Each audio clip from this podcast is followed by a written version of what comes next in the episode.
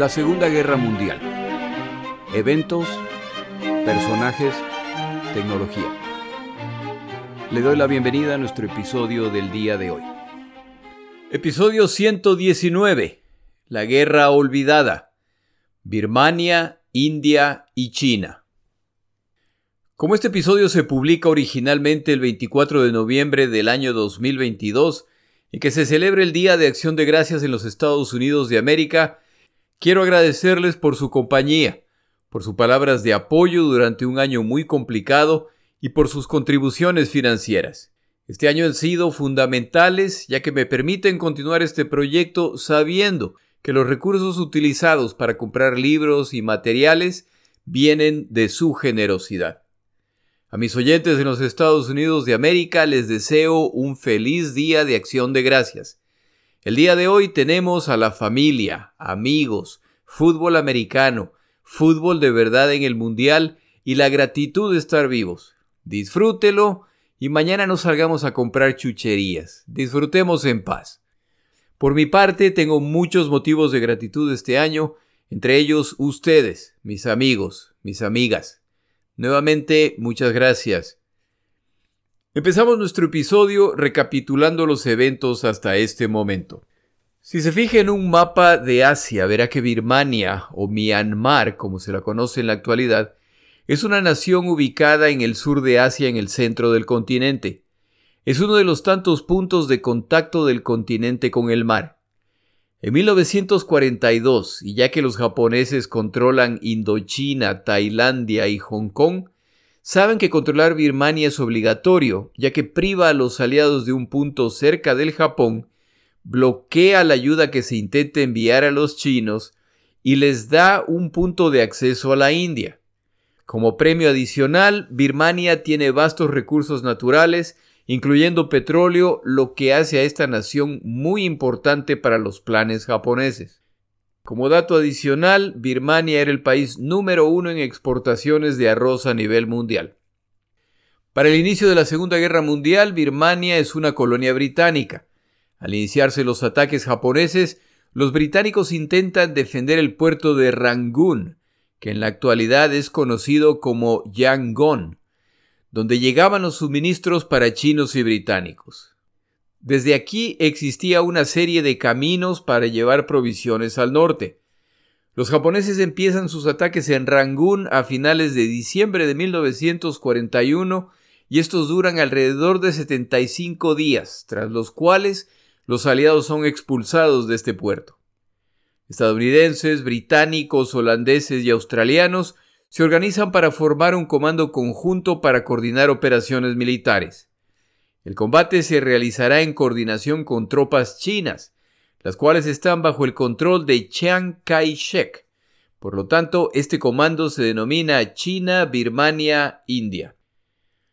Los estadounidenses envían al teniente general Joseph Warren Stilwell, un personaje tan carismático que su apodo era Vinagre.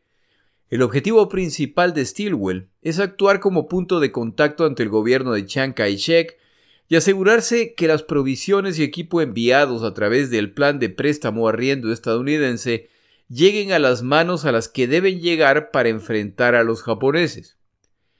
Para inicios de marzo de 1942, la defensa británica de Birmania está colapsando y están por perder el puerto de Rangún, por lo que se solicita el envío de tropas chinas para ayudar a defender Birmania o los británicos serán eliminados. Cuando ya cae Rangún, la prioridad es crear un perímetro para detener el avance japonés hacia el norte. Si se pierde Birmania, la India y China sin duda son las siguientes en la lista. Para no alargar el relato que ya se ha cubierto en otros episodios, británicos y sus tropas multinacionales, estadounidenses y chinos, son expulsados de Birmania por los japoneses en una retirada abrupta en que solo buscan salvar el pellejo. Al terminar la travesía, al llegar a la India, el comandante estadounidense Stilwell, en su estilo muy personal, declara Nos han dado una paliza infernal. Los japoneses nos han echado a patadas de Birmania y esto es vergonzosamente humillante. Soy de la idea que debemos determinar las causas y luego regresar a Birmania para retomarla. Llega 1943 con todos los cambios que ocurren a nivel global. Los aliados han sobrevivido el terrible año 1942, en que el eje parecía avanzar imparable. 1943 es un año ya de ofensivas aliadas, lo que impacta a Birmania, China e India, que no son vistas como prioridades, por lo que no recibirán el equipo y los combatientes que solicitan los comandantes de esta zona. Tienen grandes planes, 30 divisiones chinas, 2 divisiones estadounidenses, 3 divisiones británicas. Como estas divisiones no llegan, ni llegarán a este teatro de operaciones, el coronel británico Ord Wingate, quien se encontraba en Birmania durante la invasión japonesa, sugiere una nueva estrategia para enfrentar a los japoneses a pesar de lo limitado de sus fuerzas. Wingate favorece una estrategia de guerra de guerrillas, inicialmente en China y ahora en Birmania. Su propuesta es realizar penetraciones profundas de largo alcance en Birmania a través de operaciones de fuerzas especiales. Estas operaciones complican los esfuerzos japoneses y les causan pérdidas y confusión, pero no resultan en nada que detenga a los japoneses. Las tropas de Wingate, llamadas Chindits, una figura mitológica birmana, sufren graves pérdidas en el proceso. Por una de esas coincidencias de la vida, el comandante Wingate se reúne con Winston Churchill, quien queda tan impresionado con Wingate y sus operaciones que lo lleva con él a los Estados Unidos de América para que cuente su experiencia. Tras escuchar lo expuesto, los estadounidenses deciden que ellos también crearán una fuerza similar con el objetivo de acosar a los japoneses en las naciones que controlan. El nombre de este grupo será los merodeadores de Merrill. Combatirán en Birmania y al igual que los chindits británicos, en realidad británicos, indios y birmanos, se transforman en héroes nacionales que inspiran a la nación. Su impacto en el frente de batalla, sin embargo, fue limitado. Esta estrategia solo puede funcionar si estas fuerzas especiales trabajan en conjunto con fuerzas militares regulares que toman ventaja de las interrupciones y problemas que causan a los japoneses. Sin eso, son simplemente incómodas. Birmania en 1944 es uno de los campos de batalla de la Segunda Guerra Mundial. Como los oyentes saben, la estrategia escogida por estadounidenses y británicos es la de Alemania primero. El objetivo primordial es su derrota y por lo tanto la mayor parte de recursos se destinan a Europa. Como 1944 es el año de los desembarcos aliados en Francia, una cantidad impresionante de recursos se destinan a esta operación conocida como Jefe Supremo, en inglés Overlord. El año entero se centrará en esa operación y sus consecuencias. También en 1944 se producen grandes cantidades de desembarcos aliados en el Pacífico, empezando con Tarawa a finales de 1943. Los dos frentes aliados avanzan en el Pacífico hasta unificarse en las Filipinas. Menos de tres semanas luego de los desembarcos aliados en Europa, en el Pacífico se produce el desembarco aliado en Saipán. La capacidad aliada, principalmente de los Estados Unidos de América, impresiona, al ser capaces de lanzar operaciones de gran escala simultáneamente en puntos muy distantes del planeta. Pero esta capacidad no es infinita y las operaciones militares en Birmania son vistas como secundarias por lo que reciben lo sobrante de los otros frentes de batalla. A pesar de las promesas del presidente Roosevelt de proveer lo que necesiten para derrotar a los japoneses. Y es que en Birmania se produce una mezcla de objetivos contradictorios que impiden el desarrollo de una estrategia conjunta, Considere lo siguiente. Antes del inicio de la Segunda Guerra Mundial, Birmania era una colonia británica. Esta es una de las tantas colonias que los británicos pierden ante los japoneses en su imparable avance al inicio de la guerra.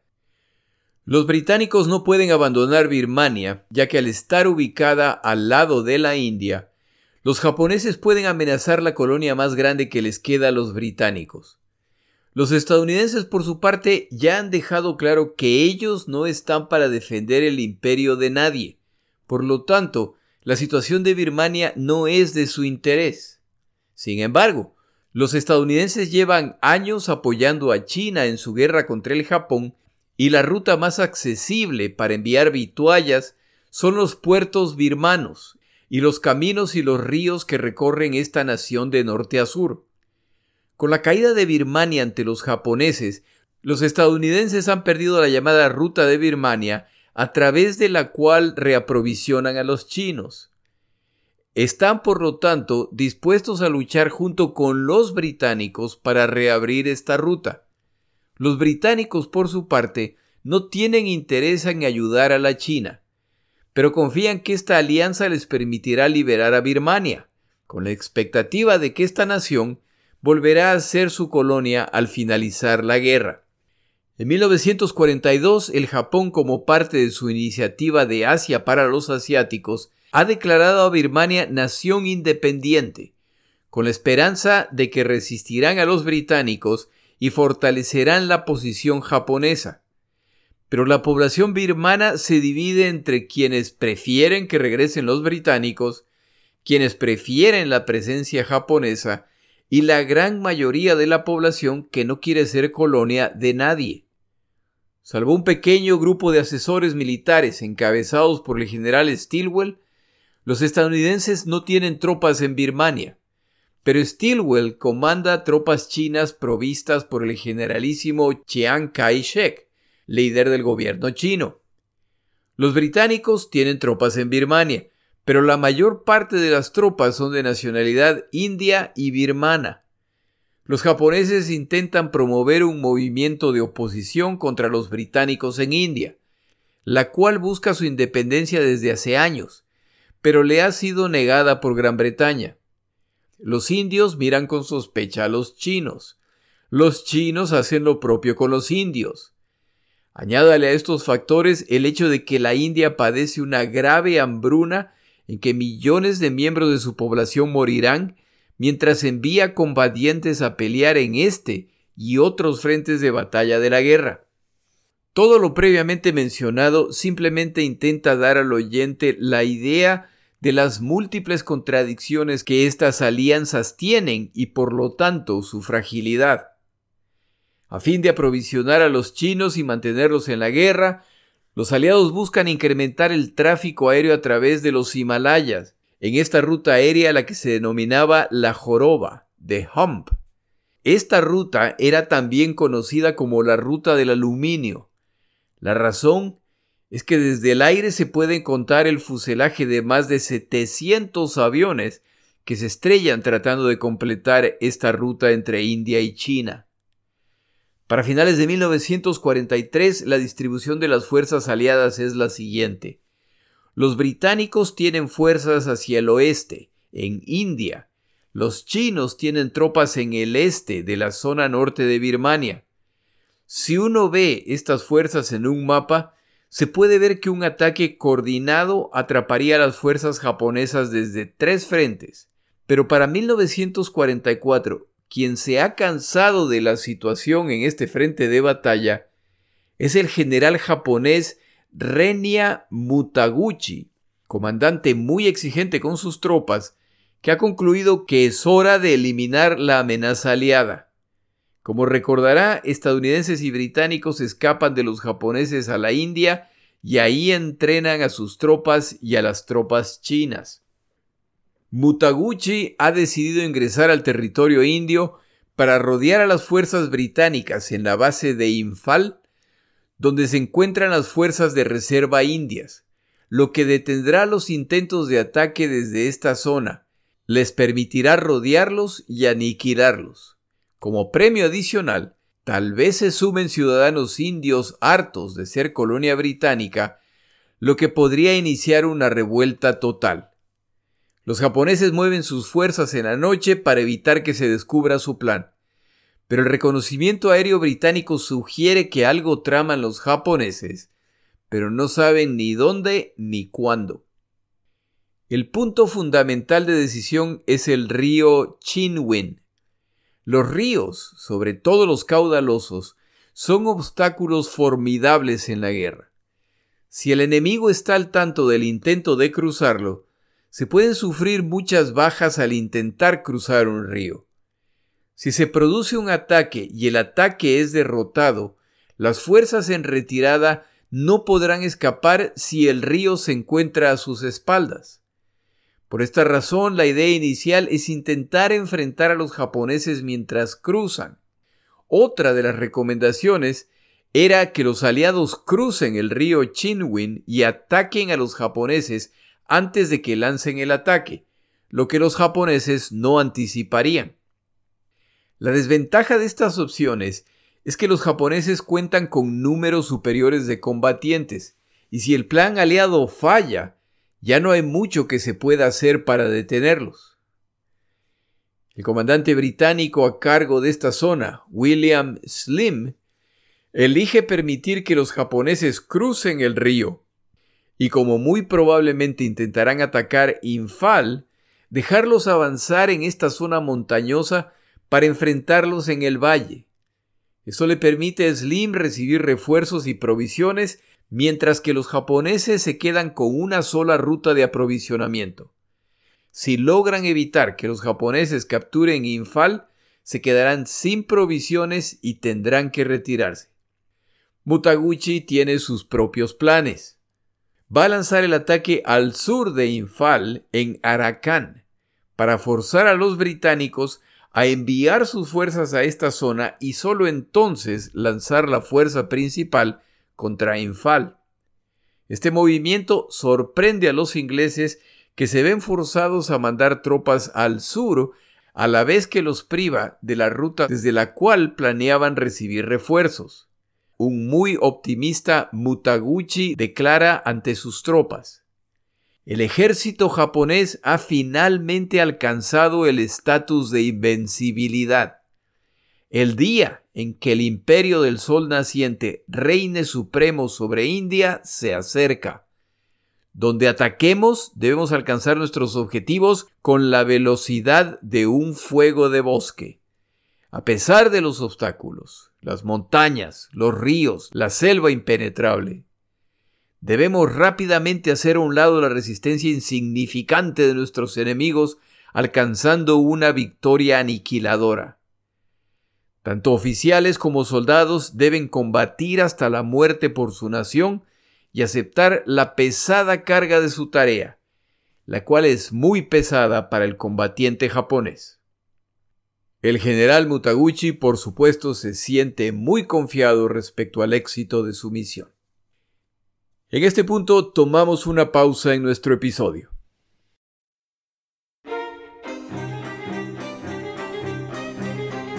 Palabras de Churchill. El día de hoy una breve frase de Churchill que a veces conviene recordar. Escribiendo al jefe del alto mando militar británico, le recomendaba, no discutan respecto a las dificultades. Ellas se defienden solas.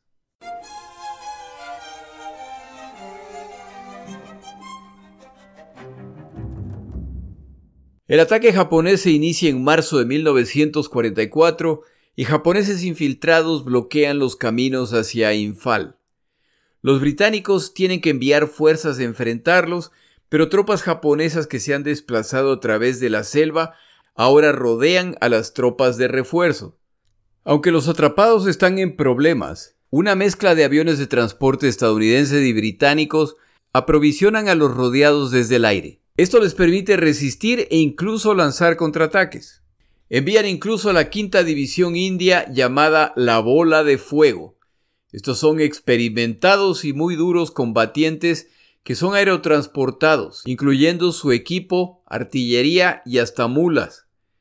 En algunos casos, estos combatientes desembarcaban de los aviones y en pocos minutos ya estaban en combate. Slim ahora decide que el siguiente ataque japonés será hacia el norte, para bloquear los refuerzos aliados. Hay dos posibilidades. Que ataquen Dimapur donde se encuentra una conexión ferroviaria que conecta no solamente las rutas dentro de la India, sino hacia la China. Si los japoneses toman esta estación, se complica la provisión completa de la zona.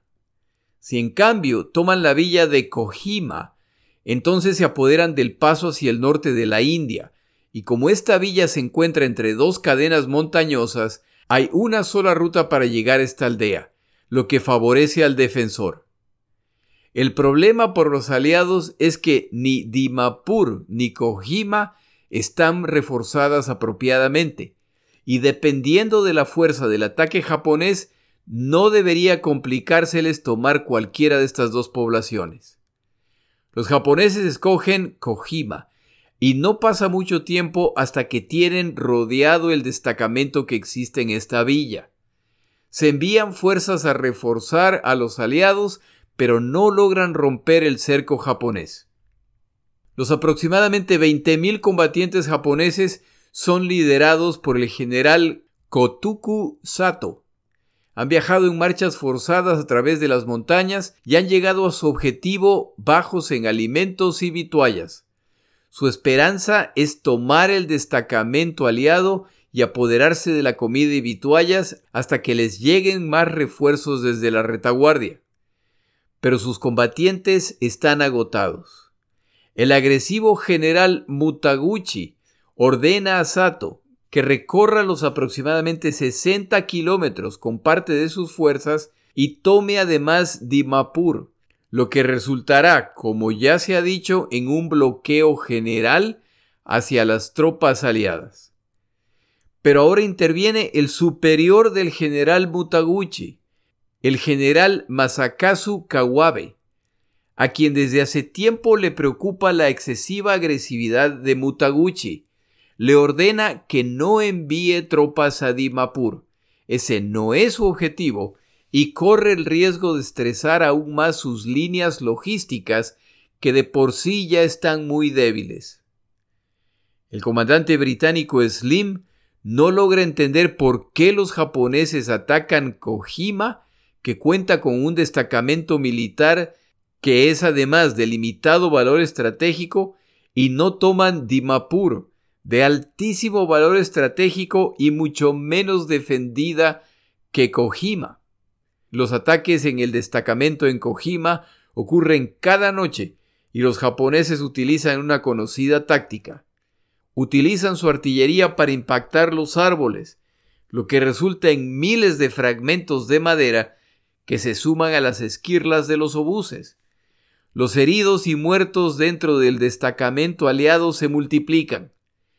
Tras una semana de asedio, los alimentos, munición e incluso el agua se les acaba. Los aliados intentan lanzar provisiones desde aviones, pero los árboles que rodean este destacamento complican la tarea y estos aterrizan en manos japonesas, lo que ellos por supuesto aprecian. Para el 18 de abril, los combatientes dentro del destacamento se preparan para el asalto final cuando tropas indias logran romper el cerco y reforzarlos, repelen los ataques y se inicia el ataque contra los japoneses. Los recién llegados encuentran difícil creer la carnicería que encuentran. Dentro del destacamento hay muertos por todos lados, no queda tierra plana, todo está lleno de cráteres de artillería y de morteros. La cantidad de moscas es impresionante. Al final llegan refuerzos adicionales desde el sur y poco a poco hacen retroceder a los japoneses. Y ahora son los aliados los que capturan las rutas de reaprovisionamiento japonesas, por lo que ahora son ellos quienes se encontrarán sin provisiones. Esto solo es posible con la ayuda de nativos de la zona que delatan a los japoneses, los emboscan y gustosamente guían a las tropas principales indias hacia los objetivos cruciales. Para junio, el ataque japonés se ha desintegrado completamente y los sobrevivientes intentan regresar a sus líneas como puedan. La batalla en India continúa, esta vez hacia Infal, y los japoneses tienen que capturarla si planean completar su misión. La prioridad es tal que se envía artillería y blindados a esta zona. Esta vez son tropas de Gurkhas y fuerzas regulares indias las que luchan por detener a los japoneses. Ninguno de los dos bandos logra prevalecer. Los comandantes japoneses instruyen a sus tropas. La expectativa es que ninguno regresará o capitulará. Slim, por su parte, tiene el plan de reforzar sus tropas con vituallas y equipo aerotransportados. Para el final de este proceso, más de 12.000 combatientes aliados y 19.000 toneladas de material de apoyo y combate serán lanzados, lo que a la larga inclina la batalla a favor de los aliados. En estas etapas finales, en la India se experimenta lo mismo que se experimenta en el Pacífico.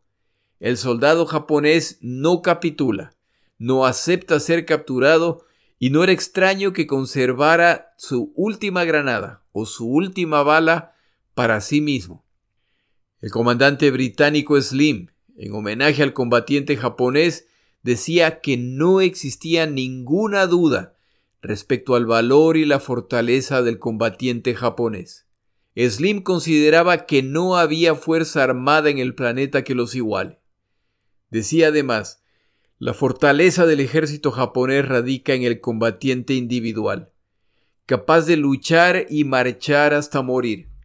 Si se ordenaba a 500 combatientes japoneses que defiendan una posición, tenías que matar a 495 antes de capturar esta posición, y los cinco restantes se suicidarían antes de ser capturados. Por supuesto, Slim también critica a comandantes que ordena a este tipo de combatiente que vaya a morir en cargas inútiles. Para mayo el rumbo de la campaña cambia definitivamente. Los japoneses en las posiciones capturadas no pueden ser reaprovisionados y empiezan a padecer e incluso a morir por falta de alimentos y vituallas. El general Sato pide autorización a Mutaguchi para retirarse a una posición donde puedan ser reaprovisionados. Mutaguchi no autoriza el movimiento. Deben seguir combatiendo. Sato repite el pedido varias veces y para finales de mayo simplemente comunica que sus tropas se retiran. Mutaguchi lo amenaza con una corte marcial y Sato simplemente comenta que haga lo que quiera, pero que él, Sato, se llevará a Mutaguchi consigo si ese es el caso. No tengo duda de que este fue un evento muy poco común entre las Fuerzas Armadas japonesas. En palabras de Sato, Mutaguchi no envió ni una bala ni nada de provisiones desde que se inició su misión. No tiene por lo tanto autoridad moral para oponerse. Al final, Mutaguchi toma el mando de las tropas en India se da cuenta de lo insostenible de la posición y ahora es él quien pide a su superior, el general Kawabe, autorización para retirarse. Y como en esta vida todo se paga, esa autorización es denegada. Solo a inicios de julio, Kawabe está listo para autorizar la retirada de las tropas agotadas. Muertas de hambre y derrotadas, estas tropas deben retirarse en medio del monzón anual lo que simplemente aumenta lo miserable de su situación. Los que logran regresar llegan vestidos con harapos, descalzos, sufriendo de inanición, enfermos y desarmados. Los que llevan algo consigo son apenas ramas que utilizan como bastones para apoyarse al caminar. Esta aventura japonesa termina con 30.000 muertos y 25.000 heridos la derrota terrestre japonesa más grave de su historia. La aventura japonesa en India ha terminado, y lo hace en días en que los japoneses enfrentan graves derrotas en el Pacífico. ¿Qué está ocurriendo en China? Las tropas chinas de Chiang Kai-shek combaten en coordinación con el general estadounidense Joe Stilwell, enviado por su gobierno para entrenar al ejército chino identificar necesidades de equipo y armamento y sobre todo para asegurarse de que la ayuda que envían los estadounidenses se destina para estas operaciones. Tal como mencionaba al inicio de este episodio, en este teatro de operaciones, los aliados tienen prioridades que entran en conflicto, y el gobierno de Chiang Kai-shek no es la excepción. Él sabe que la prioridad única estadounidense es lograr la derrota japonesa en China. Chiang Kai-shek tiene sus propias preocupaciones. Una de las principales es un señor llamado Mao Tse-tung, convencido comunista que comanda una fuerza de combatientes de alrededor de 3 millones, un número similar a las que comanda Chiang. Los dos combaten a los japoneses, pero no con una fuerza única. Chiang quiere que las fuerzas de Mao le sean subordinadas en reconocimiento de que él es el líder nacional. Mao no acepta esto. Como la mayor parte de la resistencia a los japoneses está en manos de las fuerzas que comanda Chiang, su temor es que una vez que concluya esta guerra y sus fuerzas estén agotadas, Mao aprovechará para apoderarse del poder. Por esta razón, Chiang tiene la tendencia a tomar parte de la ayuda militar estadounidense para guardarla para después de la guerra, a fin de enfrentar grupos que desafíen su liderazgo. Esto a los estadounidenses, por supuesto, no les hace ninguna gracia y lo consideran corrupción. Las fuerzas chinas están involucradas en los combates en Birmania, ya que esta es la ruta desde la cual los estadounidenses les envían provisiones. Deberán reabrirla para restablecer el flujo de esta ayuda. Para 1944, los japoneses, tal como en Birmania, buscan decidir la guerra en China de una vez. Les preocupan particularmente las pistas aéreas que siguen abriendo los estadounidenses en territorio chino. La cercanía con el territorio japonés solo puede significar que en cuanto puedan empezarán a bombardear las islas japonesas. Respecto a este tema existe desacuerdo entre los comandantes estadounidenses principales en China. El ya mencionado general Stilwell busca que se incremente el número de combatientes estadounidenses. Sería ideal contar con tres divisiones del ejército. El otro líder estadounidense, el general Chanault, el cual comandaba los aviadores previamente conocidos como los Tigres Voladores y que han sido absorbidos por el ejército estadounidense, está convencido de que sus aviadores son capaces de decidir esta guerra. Por lo tanto, el incremento de combatientes en China debe ser aviadores de combate y de bombarderos. La estrategia de Stilwell es apoyada por el alto mando militar estadounidense, sin olvidar el apoyo necesario para la aviación. La estrategia de Chenault es apoyada por Chiang Kai-shek, quien sentía gran respeto y aprecio por este estadounidense, a diferencia de la tensa relación que mantenía con Stilwell.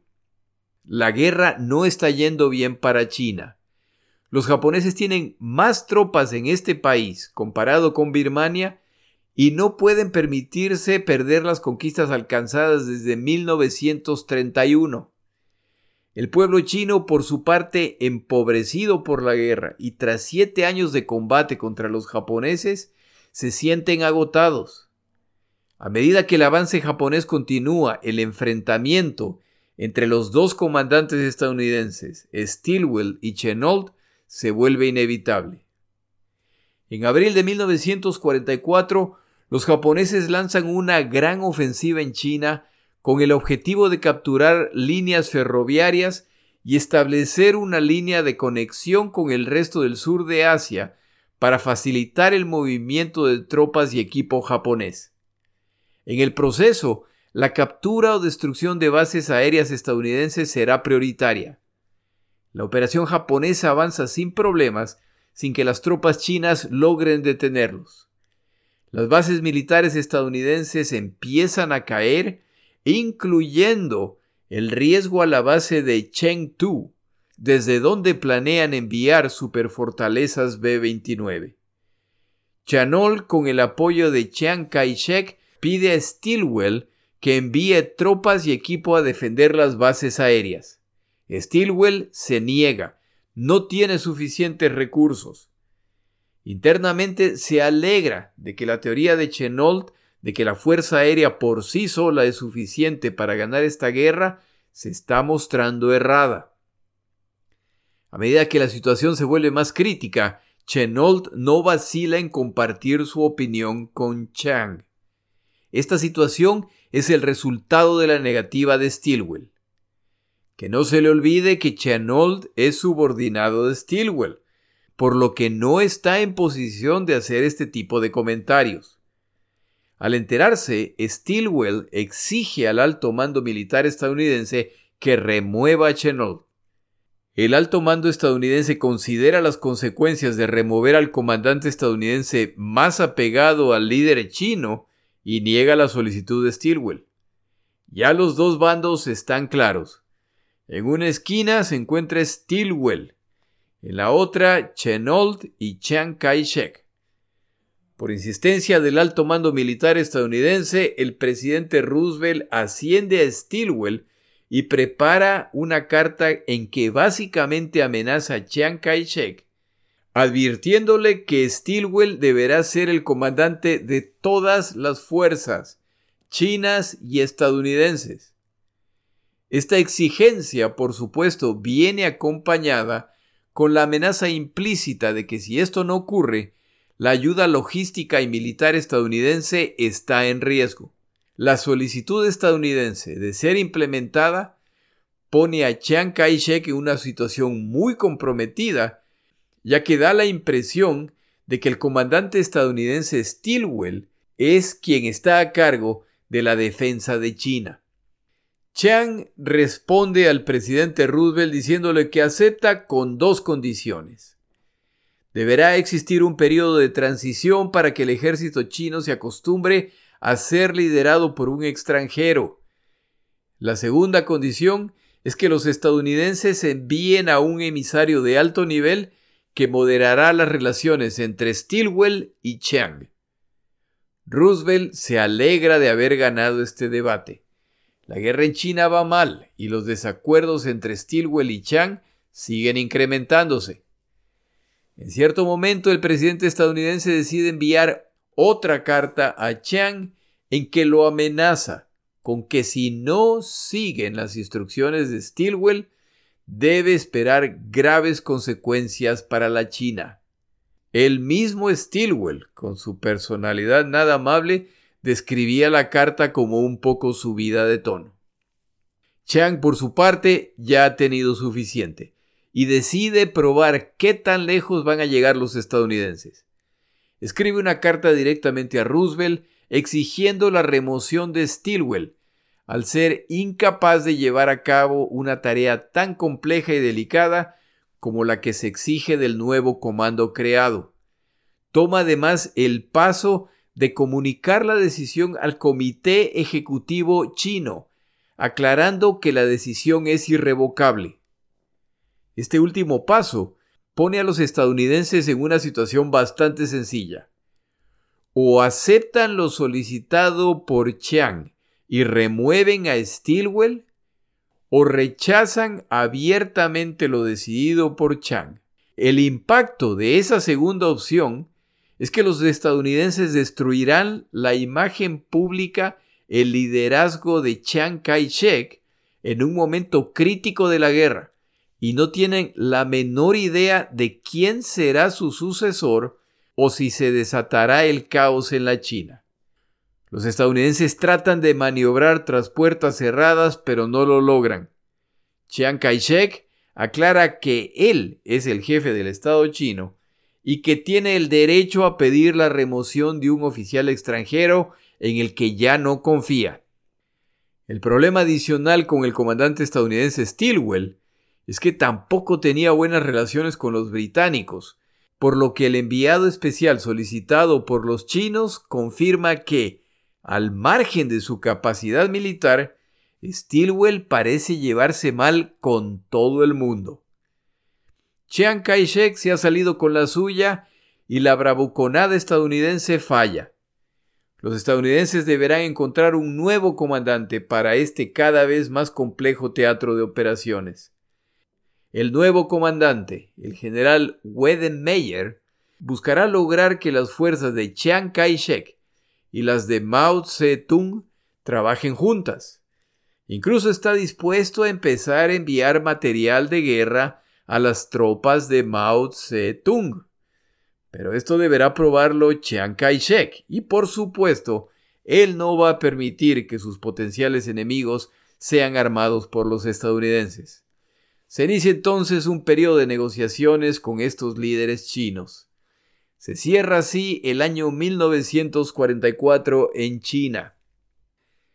Respecto a la India, para finales de 1944, la hambruna en esta nación empieza a ceder, pero no antes de causar más de un millón y medio de muertos, a los que ahora se sumarán los que morirán de enfermedades como disentería, cólera y malaria, las cuales se ceban con aquellos que quedan débiles luego de años de privaciones. El imperio británico es acusado por algunos de ser los causantes de estas hambrunas para penalizar a la población india por su deseo de independencia. Quienes no aceptan que aquí hubo una intencionalidad británica para hacer esto, lo que a mí en particular me parece un poco forzado, tienen al menos que admitir que existe una conducta negligente de parte de los británicos respecto a la nación que mantiene estable el teatro de operaciones de Birmania. Esto los indios no lo olvidarán, sobre todo cuando la guerra termine y se pueda constatar la conducta británica respecto a naciones europeas que padecen hambre como resultado del dominio nazi, y se pueda comparar con la conducta y las decisiones tomadas respecto a la India. Ninguno de los dos bandos es capaz de derrotar al otro en esta zona de esta guerra. La situación en Birmania se complica para los japoneses, luego de su aventura dentro de India. En China les está yendo mejor, pero esto sirve de poco si los aliados logran reabrir la ruta de Birmania a través de la cual llega la ayuda aliada. Para finales de 1944, Alemania ya está en serios problemas luego de los desembarcos aliados en Francia.